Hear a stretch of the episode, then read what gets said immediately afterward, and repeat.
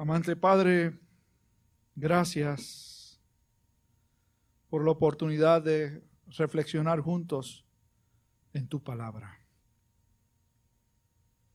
Ayúdanos a poder entenderla, poder asimilarla, abrazarla y a ser guiados por tu infalible y poderosa palabra. En Jesús oramos. Que así sea. Amén y amén. Algunos de ustedes recordarán nuestros años de estudio en el seminario. Hace mucho tiempo. Más de 30 para ser exactos.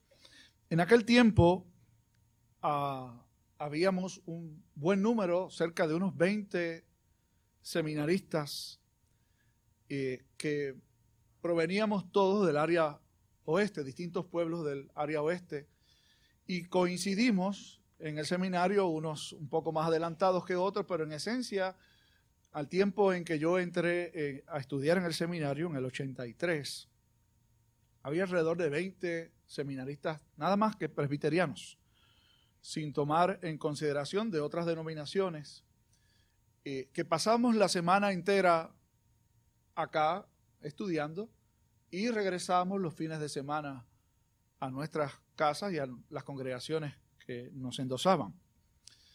Y como parte de la experiencia de convivir durante una semana, el seminario aprovechaba el que nosotros estábamos allí mañana, tarde y noche, básicamente, y nos entregaban tareas eh, con algún tipo de remuneración. No me pregunten cuánto nos pagaban porque uno se avergüenza hasta de decir que básicamente era, era un servicio voluntario que eh, rendíamos en la biblioteca del seminario. Y mucho tiempo haciéndolo, pues cuando llegaba algo, era algo, y uno como estudiante, pues siempre lo recibía con beneplácito. Y de entre los que estábamos allí, había un buen número de nosotros que, además de estudiar, pasábamos horas en el seminario, en la biblioteca, eh, trabajando. Así que cuando algunos estábamos en la biblioteca estudiando, otros de nosotros también estaban allí trabajando.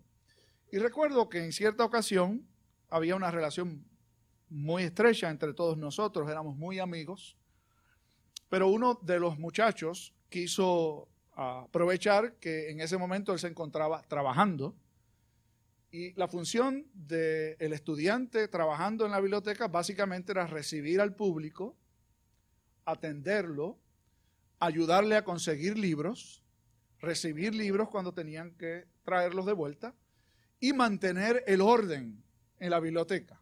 Era un lugar donde debía haber absoluto silencio.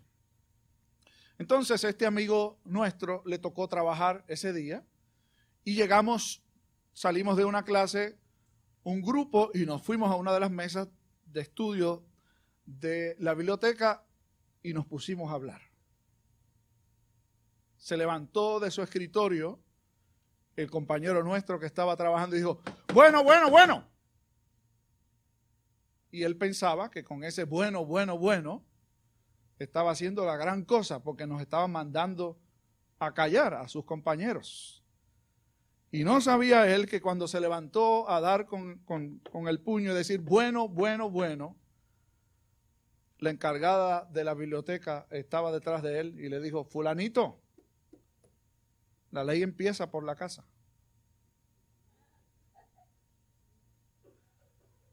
¿Cuántas veces usted ha dicho, o si no era, no es lo que voy a decir, era lo que era en el tiempo nuestro? Yo recuerdo que cuando eso pasaba, nosotros no usábamos la expresión ponte para tu número. Me puse a estudiar de dónde vino, vino eso. Saben que el origen de esa expresión, que se usa ahora bastante, es cubano. No es una frase de origen boricua. En algún momento, que no puedo determinar cuándo fue, se volvió también parte del vocabulario nuestro. Y cuando uno le dice a alguien, ponte para tu número, le está dando un ultimátum. Es como decir, mira a ver si te arreglas. O sea, esta es la última oportunidad. Usualmente, quien dice eso es una persona que tiene autoridad sobre otros. Un jefe a un empleado, un subalterno. Un padre a sus hijos. Un maestro a sus estudiantes. Algunas esposas a los esposos. Sí, eso pasa. Aquí no, pero eso pasa. Yo he visto casos en donde le ha dicho, te pones para tu número, porque si no, y el que si no es, vas a tener que atenerte a las consecuencias. Pero les pregunto, ¿usted recuerda la última vez que a usted le dijeron ponte para tu número?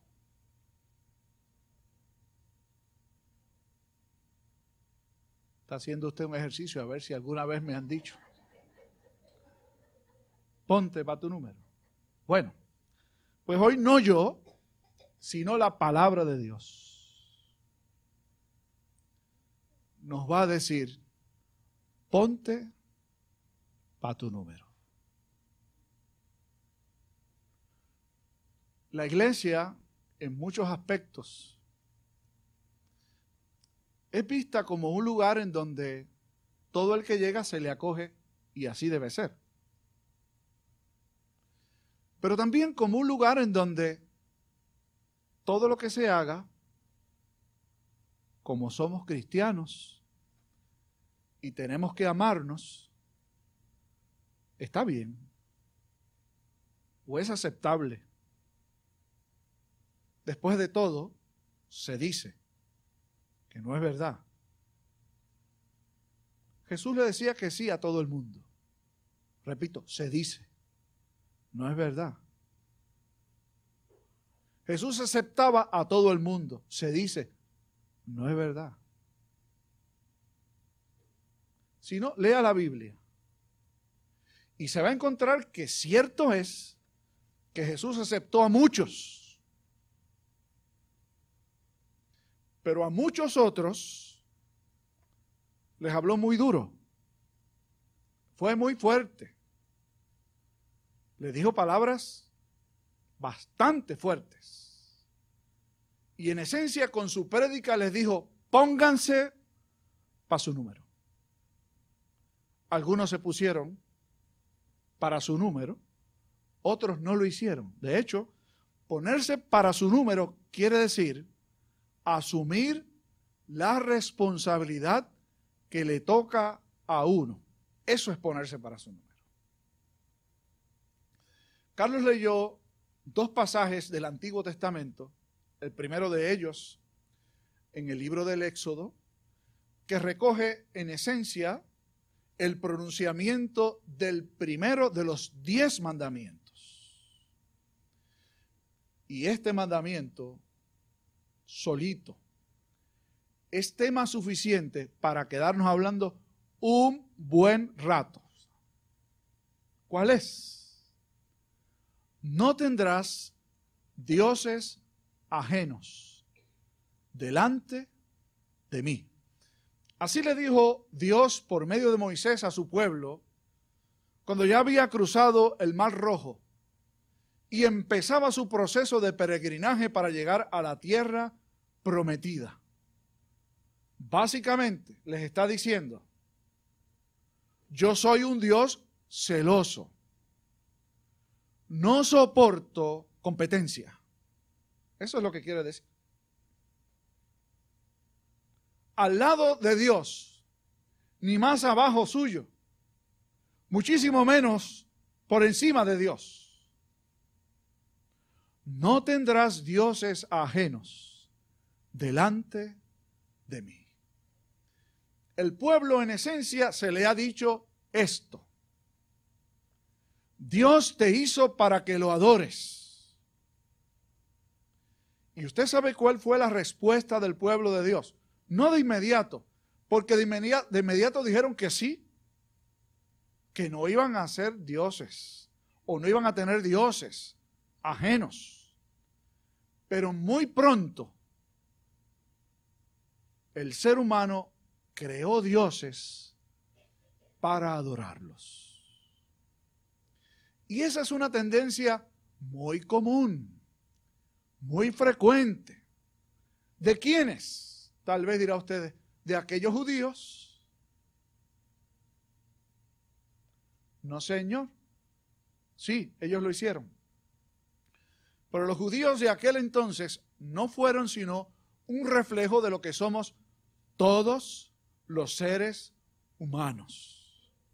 Dios nos hizo para adorarlo y nosotros creamos dioses para adorarlos. Y usted dirá, eso no va conmigo, yo no tengo imágenes en casa.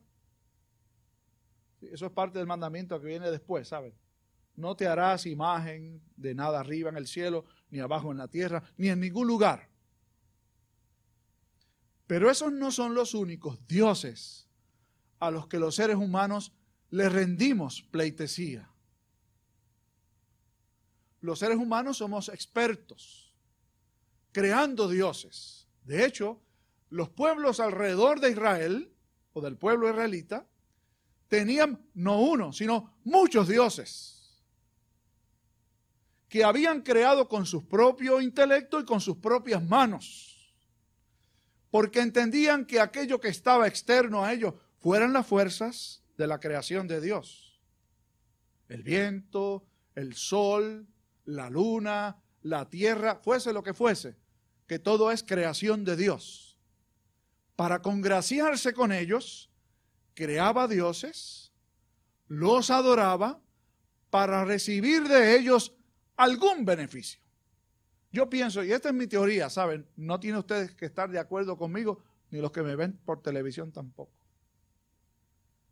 Pero yo creo que el Dios por excelencia no es el sol, no es el trueno, no es la lluvia, no son las tempestades, no es el huracán, no es la tierra. El Dios que el ser humano en última instancia adora, cuando crea todo lo que existe, como, como su propio Dios, ¿usted sabe qué es? Uno mismo. Porque ¿para qué se crea el Dios de la lluvia? Hombre, para que caiga lluvia y para yo poder tener que comer. Y para poder tener mucho que comer. Para tener abundancia. ¿Para qué se crea el Dios del huracán? Bueno, para que no venga y me dañe las cosas. ¿Usted ve? Y por allí seguimos. Todos los dioses que creamos nos van a servir a nosotros. Usted sabe de quién se hacen dioses. Este no es tan común, sépanlo. Artemisa, la reina Artemisa, vivía o vivió tan y tan profundamente enamorada de su esposo Mausolo, que cuando murió, lo mandó a cremar y sus cenizas, las cenizas de su esposo difunto, las mezcló con licor y se las bebió para tenerlo, según ella, dentro de ella. Digo que eso no es tan común, yo no, no pienso que, que algunas de ustedes o algunas de las mujeres de nuestro tiempo hagan eso con sus difuntos. Lo adoraba tanto que mandó hacer una gran estructura, de allí viene luego el nombre del mausoleo, ¿saben? Para recordarlo, para honrar su memoria. Si piso algún callo, lo lamento, pero lo tengo que decir.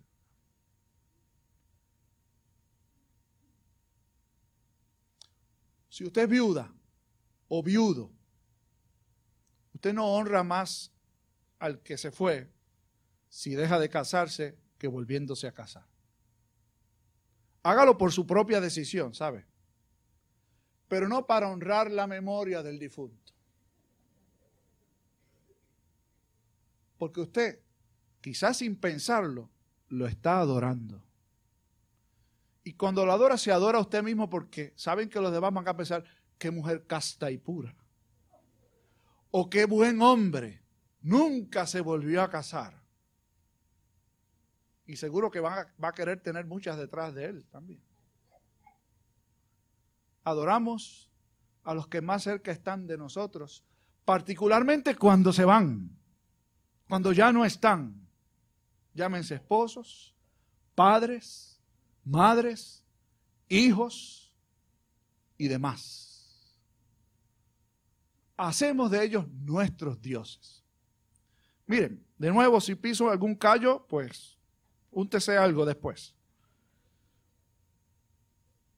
Yo a veces veo y leo de padres y madres que se refieren a sus hijos como mi príncipe, o mi sol, o mi vida, o la luz de mis ojos. Usted sabe que eso es un pecado. Sus hijos, para empezar, no son suyos. Y para seguir, no son su sol, no son sus príncipes, no son sus vidas, no son la luz de sus ojos. Son entes apartes que Dios nos presta para que los eduquemos y los enseñemos a ser hombres y mujeres, no solo de bien, de Dios. Usted no puede vivir para sus hijos. Te críelos, prepárelos para que no dependan de usted. Oiga, y para que usted no dependa de ellos. Aquí no los hay, pero en otros sitios hay padres que forman a sus hijos pensando que algún día van a sacar de él algún dividendo. Mira a ver si te haces médico para yo no pasar en pobreza mis últimos años. Mira a ver si te conviertes en un buen abogado para que me defiendas. Mira a ver si tienes muchos hijos para no pasar mi soledad en soledad mis últimos años. Convertimos en instrumentos de nosotros. Los adoramos para que nos sirvan a nosotros.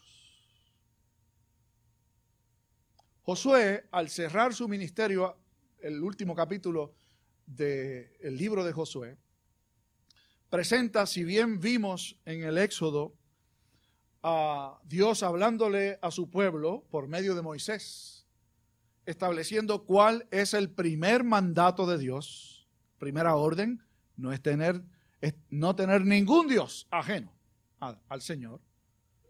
Se presenta ahora cuando ya el pueblo ha vivido la experiencia de salir de Egipto, de caminar en el desierto, de entrar en la tierra prometida.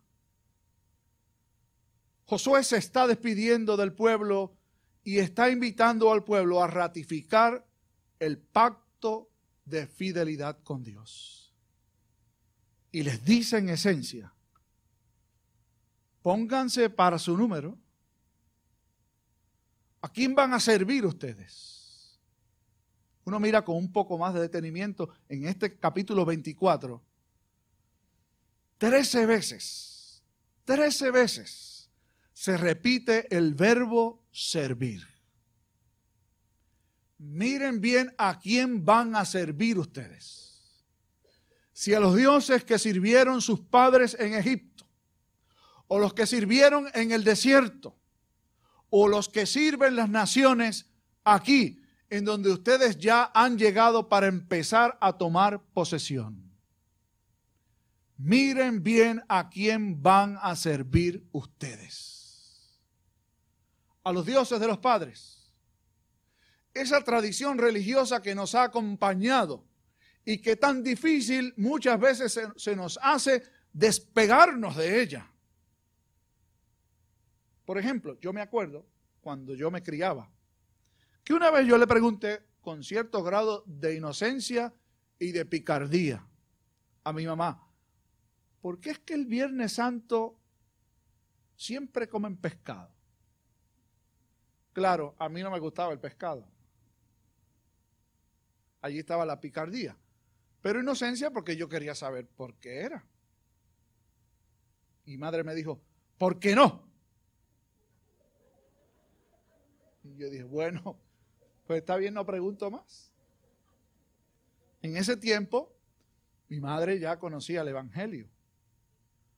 Usted sabía, cómase el pescado que usted quiera, ¿está bien?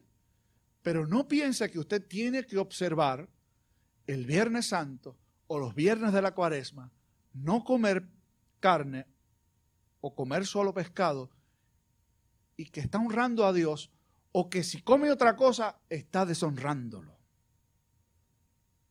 Esa tradición que heredamos y que por alguna cosa sale de nuevo y usted, le, si algún nieto le pregunta, ¿y por qué? No le vaya a contestar por qué no. Dígale mejor que no sabe o dígale por tradición, por costumbre. ¿Van a servir a los dioses de sus padres? ¿O van a servir a los dioses que sirvieron en el caminar por el desierto? Todas esas tradiciones que nos acompañaron en nuestro caminar y los adoramos. Hay gente que adora un volky o la música de los 60 o de los 70 o de los 50 hay algunos, yo no sé si había música que se escuchara en algún sitio para antes de los 50.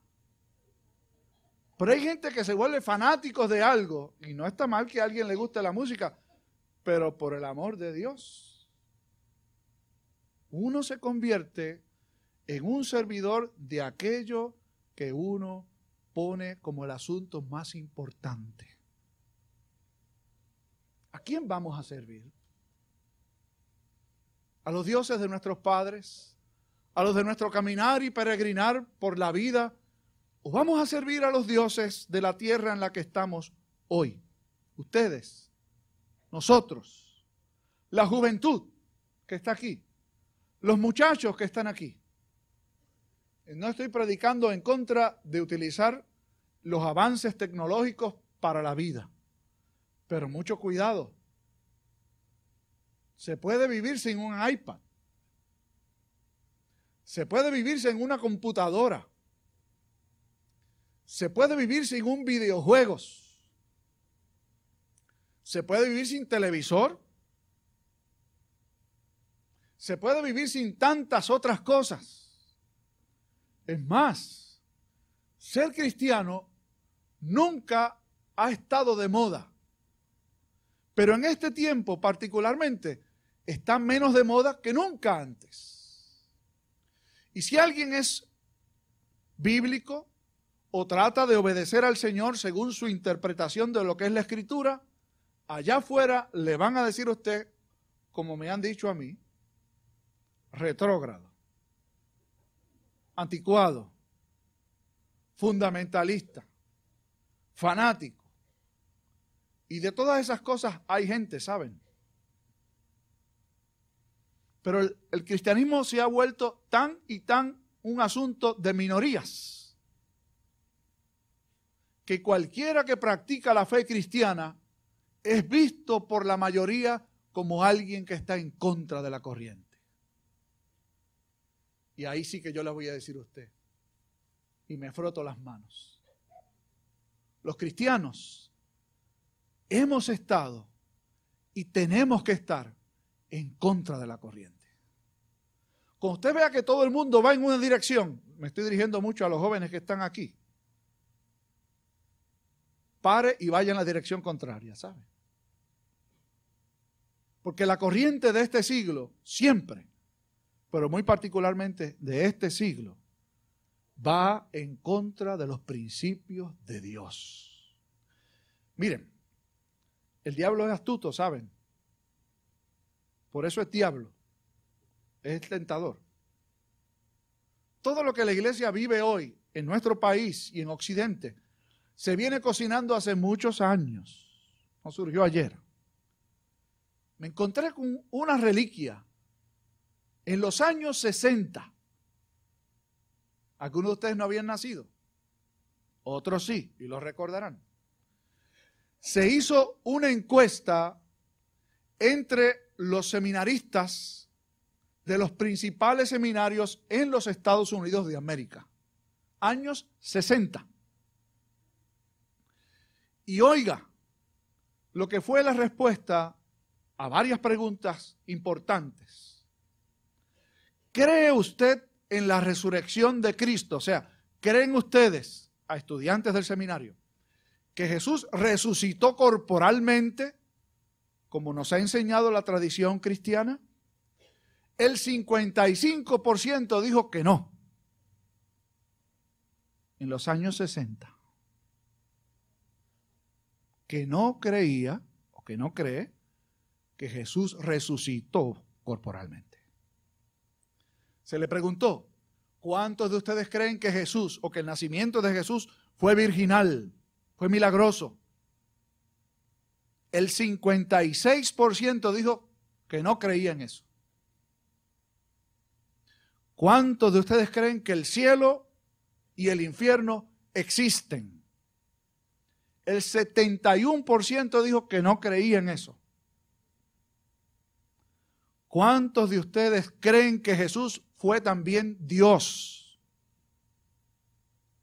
Aguántense bien. El 89% dijo que no creía en eso. Seminaristas, después fueron pastores, líderes denominacionales. 89% no creía que Jesús también era Dios. ¿Cuántos creen que el Señor volverá por su pueblo? La segunda venida. 91% dijo que no creía en eso. ¿Y cuántos creen que el ser humano es pecador desde que nació? Es decir, que cayó. 98% no creen eso. Ustedes son la excepción, esta iglesia es una excepción. Doy gloria a Dios por los que me antecedieron. Porque cuando hubo que dar el paso que dimos, si ustedes no hubieran tenido raíces firmes, bien arraigadas, no hubieran estado dispuestos a decir, vamos a obedecer al Señor. ¿Qué le vamos a alegar a las generaciones que estamos formando? ¿a quién vamos a servir? ¿A los dioses antiguos? ¿A los que hemos creado con nuestro caminar? ¿O a la que la cultura del momento nos dice que debemos adorar? Josué respondió con firmeza. Y yo quiero, le pido a Dios, que su respuesta sea también la de cada uno de los que estamos aquí. Yo y mi casa serviremos al Señor. Es decir, aunque los demás no quieran hacerlo, es lo que Josué estaba diciendo, implicando. Ustedes escogen a quien quieren servir. No estamos haciendo un concurso de popularidad. No estoy preguntando quiénes quieren hacer lo mismo. Yo y mi casa vamos a servir al Señor. ¿Y saben quién lanzó el reto? No fue Josué. Josué fue el portavoz. Y fue el primero que contestó al reto. Pero el reto lo hizo Dios. Le dijo a su pueblo y nos dice a nosotros hoy, ponte para tu número. ¿A quién vas a servir? Vamos a orar. Señor, tú eres el mismo, no cambias. Ayer, hoy y por siempre. Como retaste a tu pueblo en distintas instancias, lo has hecho y hoy lo reafirmas con este pueblo reunido en este lugar, pero también con el que nos ve en distintos lugares ¿a quién vas a servir? ¿A los dioses que formaron tus padres? ¿A los que formaste en tu caminar? ¿O a los que ha formado el tiempo presente y la corriente de este siglo?